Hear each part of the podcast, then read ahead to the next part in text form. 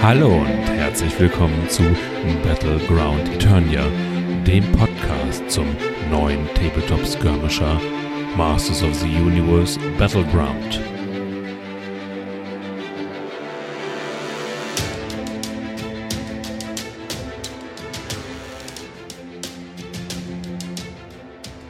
Hallo, herzlich willkommen zurück bei Battleground Eternia.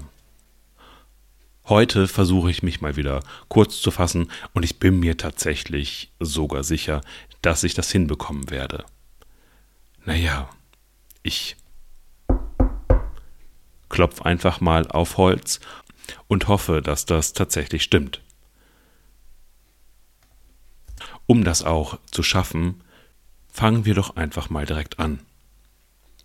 Wie jede Woche beginnen wir mit den News und Heute gibt es tatsächlich mal richtig gute Nachrichten.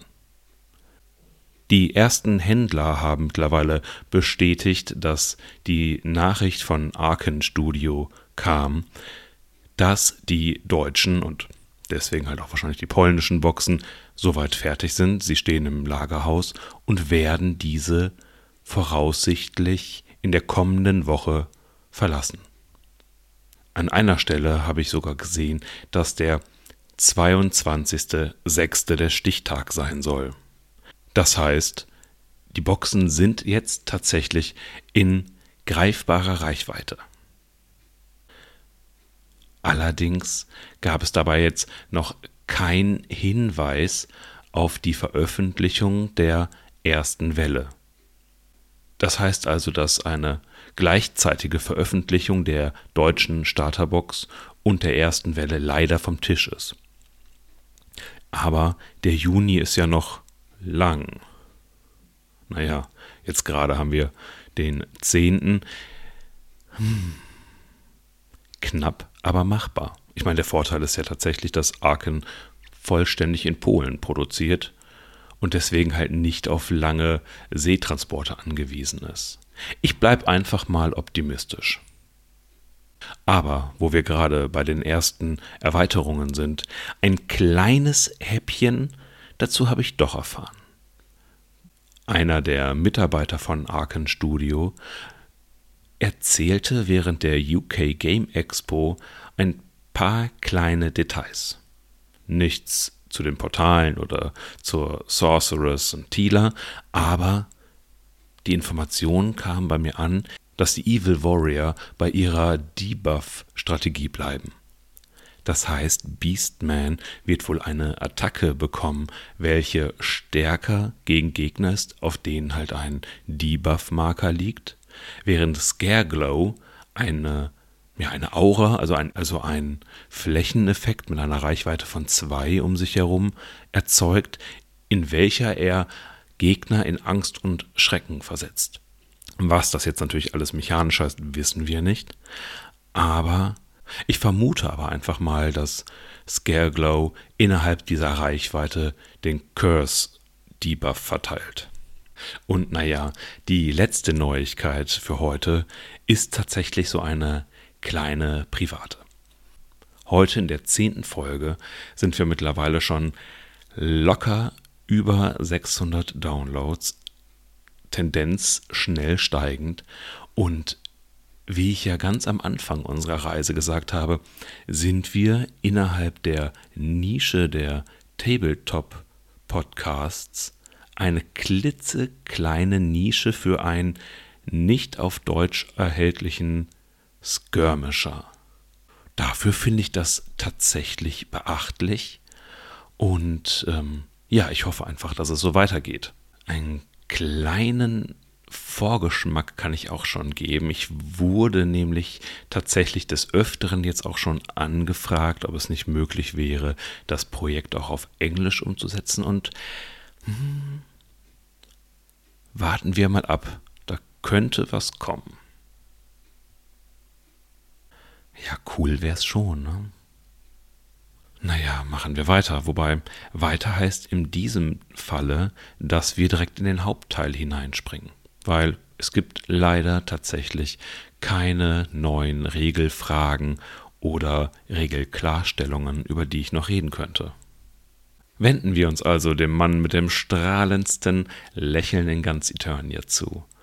Er hat einen Körper aus Stahl, naja, zumindest teilweise. Kommen wir zu Trapjaw. Ich sag mal so, der, der blauhäutige Super-Nerd von Eternia, ja, ist schon ein cooles Modell. Das ist eines von denen, an die ich mich am klarsten von damals noch erinnere. Also von daher schauen wir uns doch mal an, was Arken Studio aus ihm gemacht hat.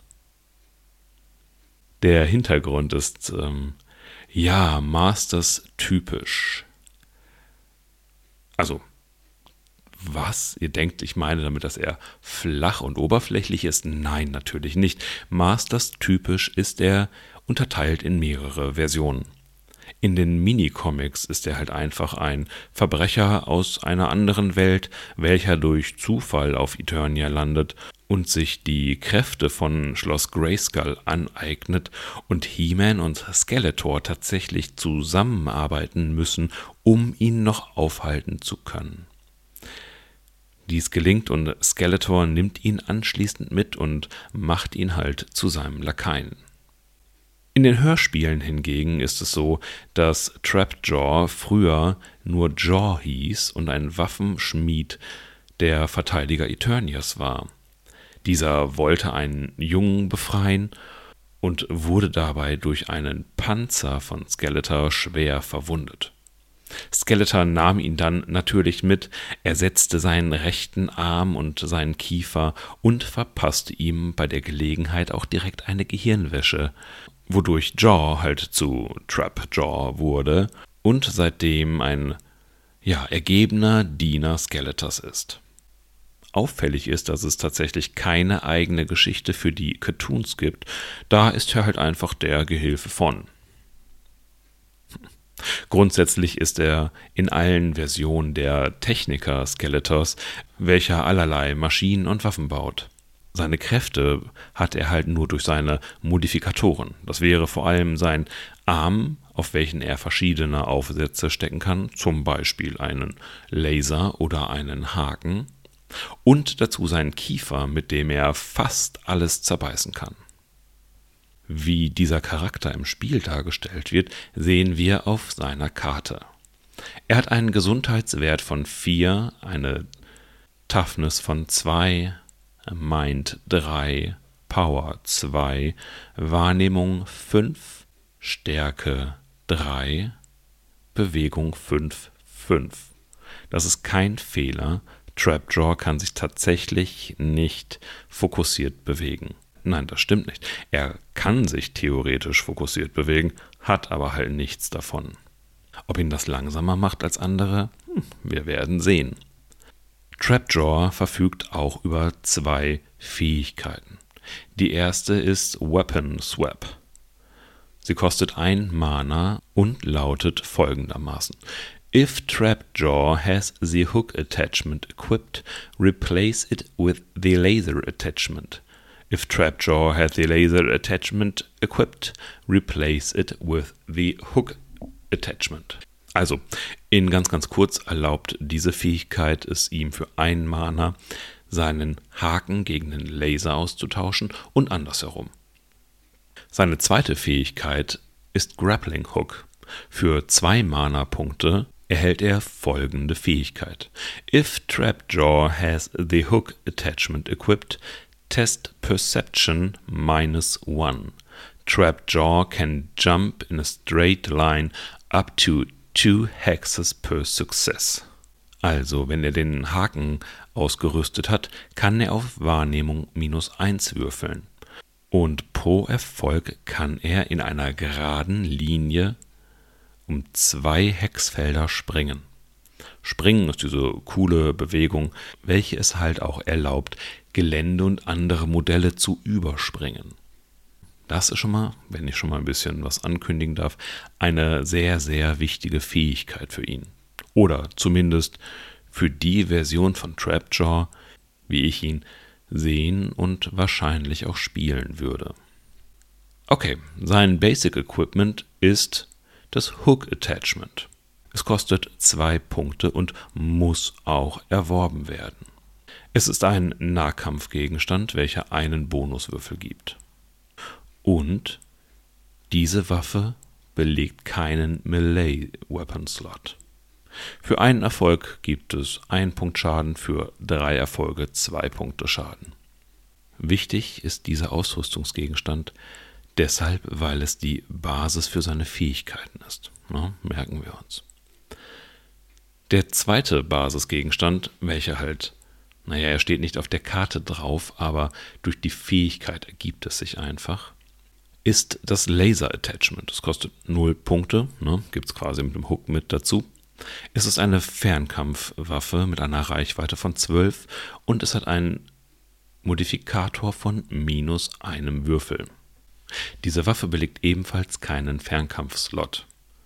Und bevor er angreift, kann Trapjaw einen oder zwei Aktionspunkte ausgeben, um halt einen oder zwei der folgenden Boni zu erhalten. Er kann entweder plus zwei Würfel auf den Wurf bekommen, also für einen Gesamtwert von plus einem Würfel, ne, statt dem minus eins, was er eigentlich hätte. Oder er kann die Reichweite um 4 Zoll erhöhen. Für einen Erfolg verursachen wir einen Punkt Schaden, für drei Erfolge zwei Punkte Schaden und für fünf Erfolge drei Punkte Schaden. Damit ist der Laser prinzipiell eine der Fernkampfwaffen oder welche mit den höchsten Schaden verursachen kann. Aber es ist natürlich äußerst schwierig, fünf Nettoerfolge zusammenzubekommen. Neben dieser Basisausrüstung kann Trapjaw noch eine weitere Fernkampfwaffe mitnehmen, eine Rüstung anlegen und drei Trinkets wählen.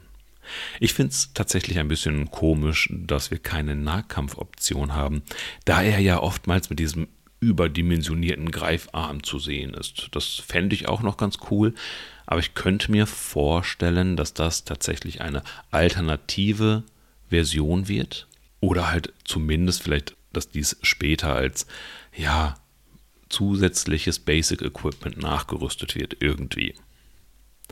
Das gesamte Paket ist ziemlich günstig. Das Modell selber an sich kostet 16 Punkte und der Hook kostet zwei weitere Punkte. Na, wieder die Erinnerung, dieser Gegenstand muss gekauft werden. Trotzdem ist Trapjaw für 18 Punkte ein Schnapper, würde ich sagen.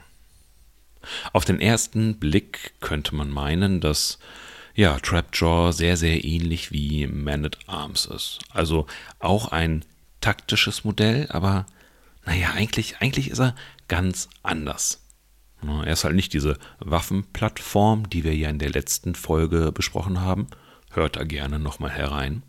Sondern ich sehe ihn eher wie so einen Kommandosoldaten. Er ist sehr, sehr mobil, möchte versteckt bleiben und wartet darauf, dass er einen guten Schuss setzen kann. Man sieht aber auch tatsächlich auf den ersten Blick, dass, äh, naja, also das Laser-Attachment, hm, damit werde ich nicht warm. Und generell hat er ein eher schwaches Profil.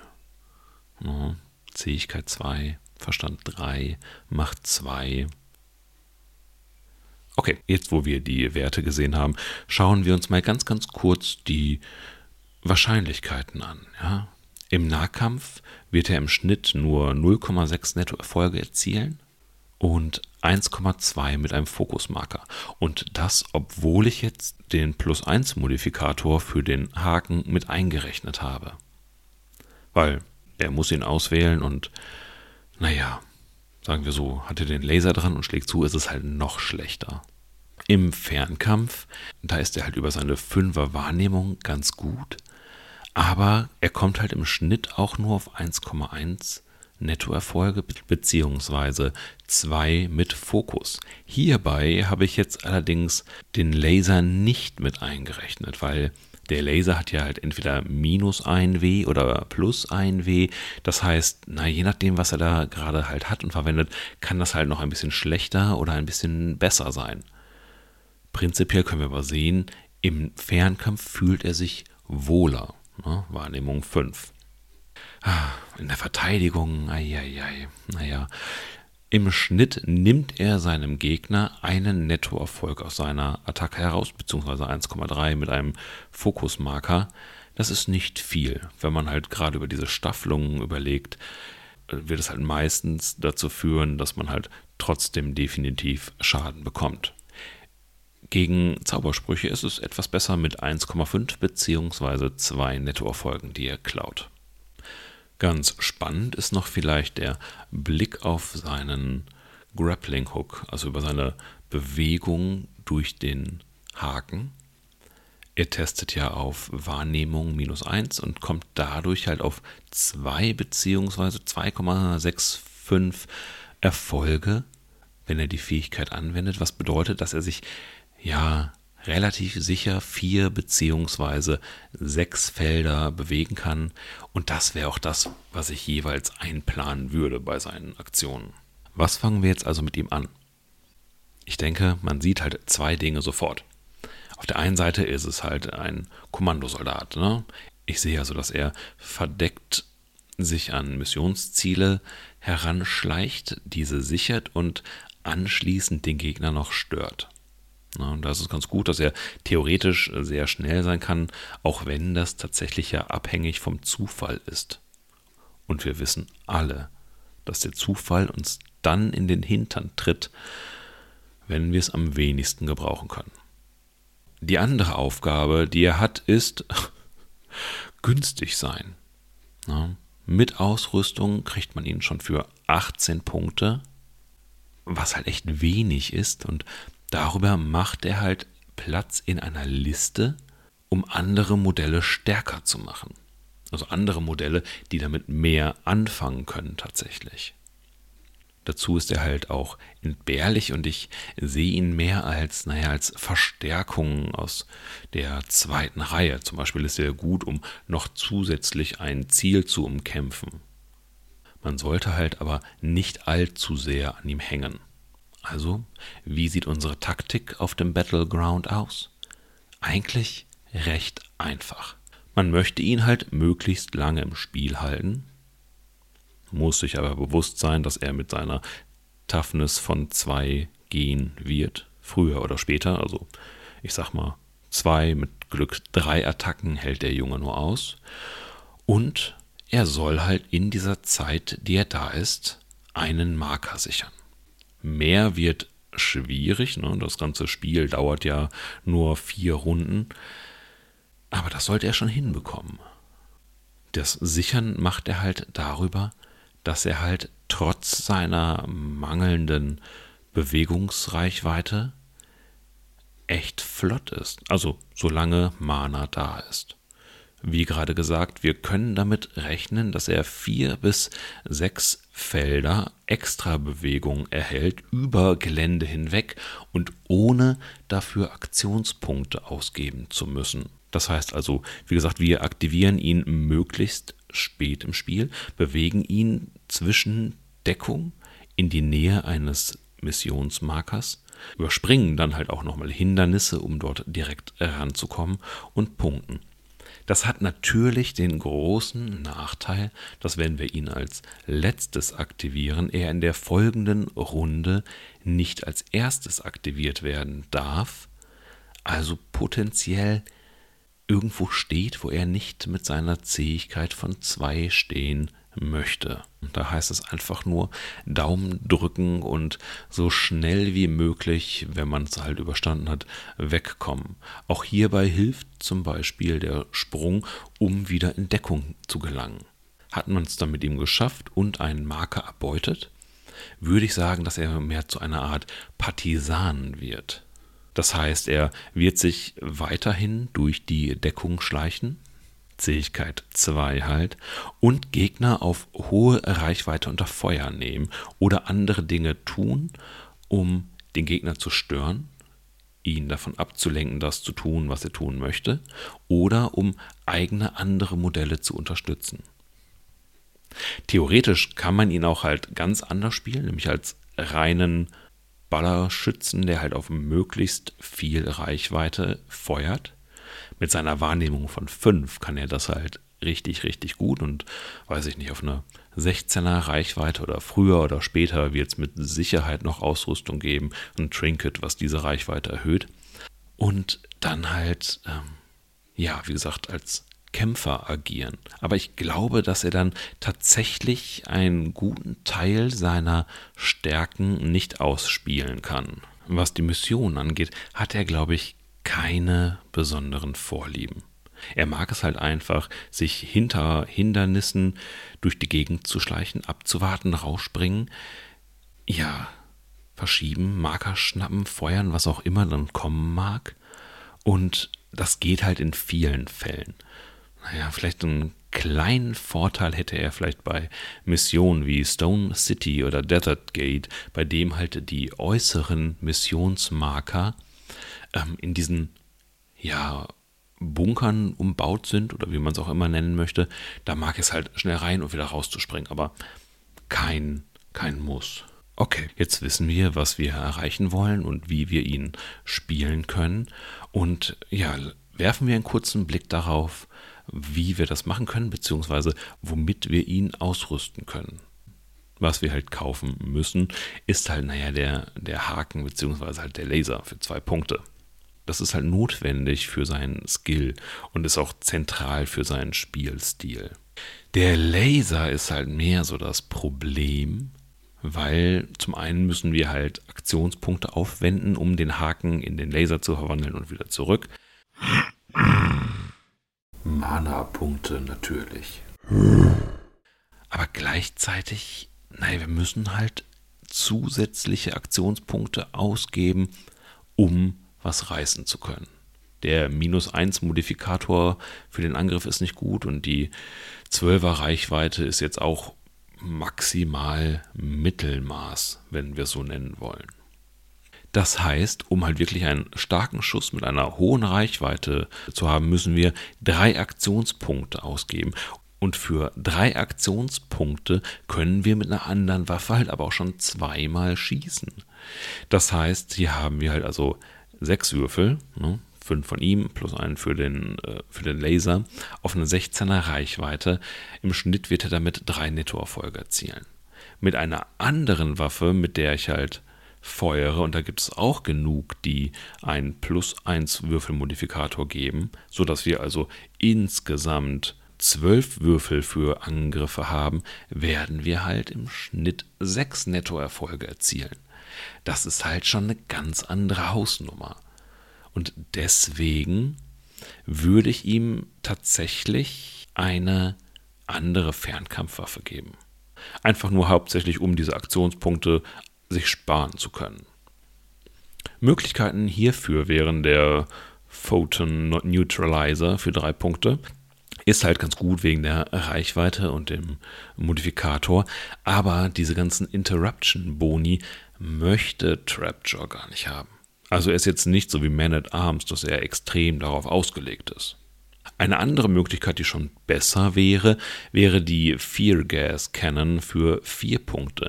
Die ist halt gut. Trapjaw wird dadurch auch schnell in den Bereich des maximalen Schadens kommen, der aber natürlich nicht ist wie beim Laser. Ähm, und kann natürlich dadurch andere Modelle unterstützen. Aber großer Haken dabei, die Fear Gas Cannon möchte früh eingesetzt werden, weil die Debuffs ja alle am Ende der Runde entfernt werden. Das heißt, ja, wir werden ihn halt realistisch gesehen so im Mittelfeld mit der Waffe aktivieren. Das heißt, andere Modelle sollen halt auch schon Marker platziert haben, dass wir einen Bonus bekommen. Und dann feuern wir damit. Aber das ist natürlich für das andere, was Trapdraw machen möchte, nicht so ideal. Das heißt, haben wir ihn wirklich nur als Partisan, der durch die Gegend schleicht und ballert, ist die Waffe gut. Aber als Kommando, also als Missionszieleroberer, würde ich tatsächlich den Horde Crossbow für drei Punkte empfehlen. Damit macht er zwar keinen hohen Schaden, aber er verschiebt nochmal Gegner. Und das ist halt eine extrem gute Fähigkeit für ihn, einfach um, äh, um Ziele freizuräumen und die dann halt selber über einen Sprung zu erobern. Also wenn wenn es eine andere Waffe sein soll, dann doch bitte den. Rüstung, ach, sehe ich auch bei ihm nicht, um ehrlich zu sein. Man könnte ihn natürlich zäher machen, also wir könnten seinen Toughness-Wert um 1 erhöhen, aber für die Punkte hat er denn auch nur eine Zähigkeit von 3. Das ist jetzt auch nicht viel besser, oder? Den Holster, das wäre eine Möglichkeit. Hm. Er hat schon drei Trinkets dabei und Zauber für den über den Cloak hm, auch nichts. Wobei, ich muss sagen, das stimmt nicht. Der Zauber Cursed Minions, welchen man ja aber auch so ausrüsten kann, weil er keinen Slot belegt, ist tatsächlich auch wieder ganz gut und erfüllt eine ähnliche Rolle wie der Horde Crossbow. Gleichzeitig ist das natürlich aber auch ein Zauber, von dem viele andere Modelle profitieren können. Muss man also gut überlegen, wo man ihn hinstecken möchte. Ja, an Trinkets gibt es ein paar Sachen, die er mag, aber nichts hiervon ist Pflicht. Der Game of Magoo für zwei Punkte ist gut, damit vergibt er einen Fokusmarker an ein anderes verbündetes Modell. Das Horn of Evil für einen Punkt ist einer der wenigen Gegenstände, den ich tatsächlich wählen würde. Das heißt, man wählt einen Gegner innerhalb von 16 Zoll und sorgt dafür, dass ein Debuff-Marker nicht am Ende der Runde entfernt wird. Das ist eine ziemlich gute Fähigkeit für die Evil Warriors und ähm, ja, ich denke, dass tatsächlich Trapjaw durchaus die Kapazitäten hat, um das anzuwenden. Das Problem bei diesen Sachen, die bis jetzt waren, ist, das kostet Mana. Und Mana möchte Trapjaw natürlich einsetzen, um springen zu können. Da müssen wir also tatsächlich gucken. Eine Möglichkeit, um an Mana zu kommen, außer Fate-Karten und ähnlichem, wären halt entweder der Spellstone, der Orb of Power oder die Magic Potion. Alles gibt einen gewissen Mana-Schub. Sei es jetzt einfach am Anfang der Aktivierung oder nach einer gewissen Menge an Erfolgen beim Angriff oder einfach, dass man sich einmalig zwei Punkte nehmen kann. Ja, ich meine, das ist ganz, ganz gut, um dann tatsächlich auch die Reserven zu haben, um einfach mal verschwinden zu können. Andere Gegenstände wären zum Beispiel die Golden Disc of Knowledge, die stärkt seinen Grappling Hook. Also dadurch, dass halt alle Skill-Tests plus einen Würfel erhalten. Aber ich glaube, da gibt es andere Modelle, die viel mehr davon profitieren können. Aber wenn man es macht, dann könnte man auch direkt den Polarizer dazu nehmen, ebenfalls für zwei Punkte, welcher halt ja plus eins auf Wahrnehmung gibt, solange man einen Fokusmarker hat. Aber minus eins, wenn man ihn nicht hat. Ach, und eigentlich möchte er halt auch, glaube ich, andere Dinge tun, als sich regelmäßig zu fokussieren. Hm lassen was. Von den Sachen, wie gesagt, ich glaube, er braucht so gut wie nichts davon. Generell würde ich ihn halt eher schlank halten und die Punkte bei anderen Charakteren ausgeben, welche es halt viel besser gebrauchen können. Ja. Eine andere Waffe wäre ganz schön und vielleicht ein Trinket, ja, wahrscheinlich das Horn of Evil. Und dann ist er bereit, um für schmales Geld Chaos zu stiften. Also kommen wir zum Fazit. Sein Job macht er, aber er ist halt ansonsten nicht wirklich überragend. Das heißt, klar, er kann schießen wie ein Weltmeister, aber wenn er in Reichweite ist, um auf den Gegner zu feuern, ist der Gegner auch in Reichweite, um auf ihn zu feuern. Und das mag er nicht. Das große Problem bei diesem Modell ist halt der Mangel an Widerstandsfähigkeit. Das heißt, er braucht Deckung und will spät aktiviert werden. Kann er so agieren, wie er will, macht er seine Sache aber halt, wie gesagt, echt gut. Ich halte ihn für einen guten und günstigen Charakter, welcher halt seinen Platz in einer Liste definitiv haben kann, aber der auch die wichtige Rolle spielt, dass er Platz für andere Modelle macht. Ich könnte mir tatsächlich vorstellen, dass er aus einer Liste verschwindet, so, sobald es einen guten Ersatz für ihn gibt. Aber ja, schauen wir mal. Also, versteht mich nicht falsch, er ist nicht schlecht. Er hat den großen Vorteil, dass man seine, seine Liste ausweiten kann und man wird ihn spielen, aber ich weiß nicht wie viel, aber er hat seinen Platz verdient. Er ist halt ein guter Lakai. Das ist aber natürlich nur meine Meinung zu Trapjaw. Lasst mich sehr gerne wissen, was ihr von dem Modell haltet und wie ihr ihn einsetzen würdet. Wie gesagt, wenn ich entsprechendes Feedback bekomme, werde ich sehr, sehr gerne Update-Folgen machen, in denen ich halt ja beschreibe, wie sich so die Metaspielweise für einzelne Modelle verändert. Dazu könnt ihr mir gerne eine E-Mail schicken an bg-eternia.mail.de oder hinterlasst mir irgendwo einen Kommentar, also irgendwo, wo man ihn auch sehen kann. Und am allerbesten fände ich es natürlich, wenn ihr einfach unseren Discord-Kanal besuchen würdet. Wir hören uns also wieder beim nächsten Mal bei Battleground Eternia.